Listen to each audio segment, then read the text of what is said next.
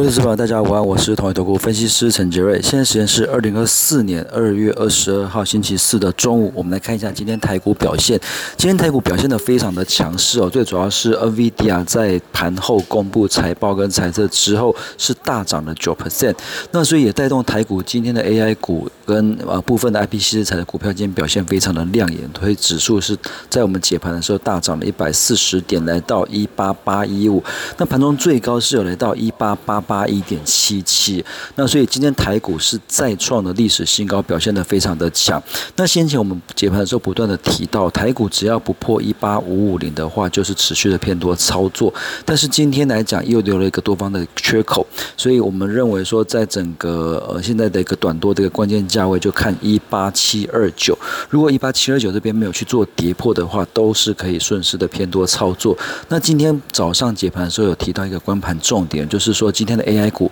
跟 IP 新资材的股票能不能有所起色是非常非常关键的。那我们在解盘的时候可以发现到，其实并没有全面的大涨，并没有呃 AI 股并没有因为 NVIDIA 的盘后大涨全面的大涨。呃，伟影、呃伟创跟技嘉其实都是开高走低哦，表现并不是说非常的强。但是世新这边是涨了四点六 percent，奇宏是涨了六点四 percent，广达大概也是涨了四 percent 左右，表现算是还不错。所以算是呃部分的个股。反映 NVIDIA 的一个大涨，那但是很多的个股并没有，所以说 AI 股现在的一个筹码还是比较凌乱一点，所以操作难度会比较高，可能在一些成长动能比较明确的个股这边会比较呃有机会有补涨的一个空间。那台股来看，除了说今天的一个 AI 跟 IP 稀释材的股票部分转强之外，盘面上有哪些强势的族群？包括像这这个华通，华通今天涨幅非常的大，而且是第一根攻击的 K 线。那最主要是因为华通它它最大的题材就是低轨道卫星，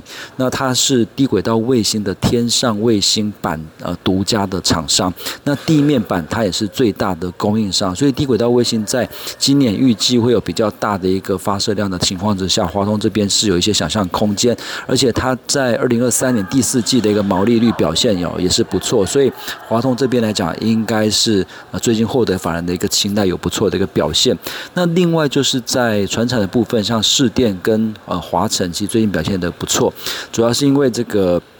除了是台电强韧电网计划的题材之外，他们的一个变压器呃也因为市况非常的好，所以呃市电华晨来讲，今年的一个变压器的一个订单能见度都蛮高的，而且呃利润是比较好，所以最近的一个股价也是明显的转强。那再过来还有像是这个瑞昱，瑞昱最近也蛮强的，而且是受到投信资金的一个青睐。那瑞昱它最大的题材就是 WiFi、WiFi 六一、WiFi 七等等。那 WiFi 七的一个新产品预计在本季会上市，所以市场上认为说在这个 WiFi 新品的一个带动之下，今年有机会重拾成长的一个动能。那其他像是联发科、长荣、阳明、群光或者是神机，其实最近表现也非常的好。那当然有一些股票它的一个营运来讲，今年并没有很大的亮点，但是因为他们都是高值利率的股票，所以最近在一些高股息 ETF 的一个建仓的情况之下，筹码面的偏多也带动股价的一个上涨。那其他的一些零星个股，还有像是新通，今天表现的也不错，最主要是它是做这个。网通的 MCC 解决方案的产品，那主要也是受惠美国基建的一些个股。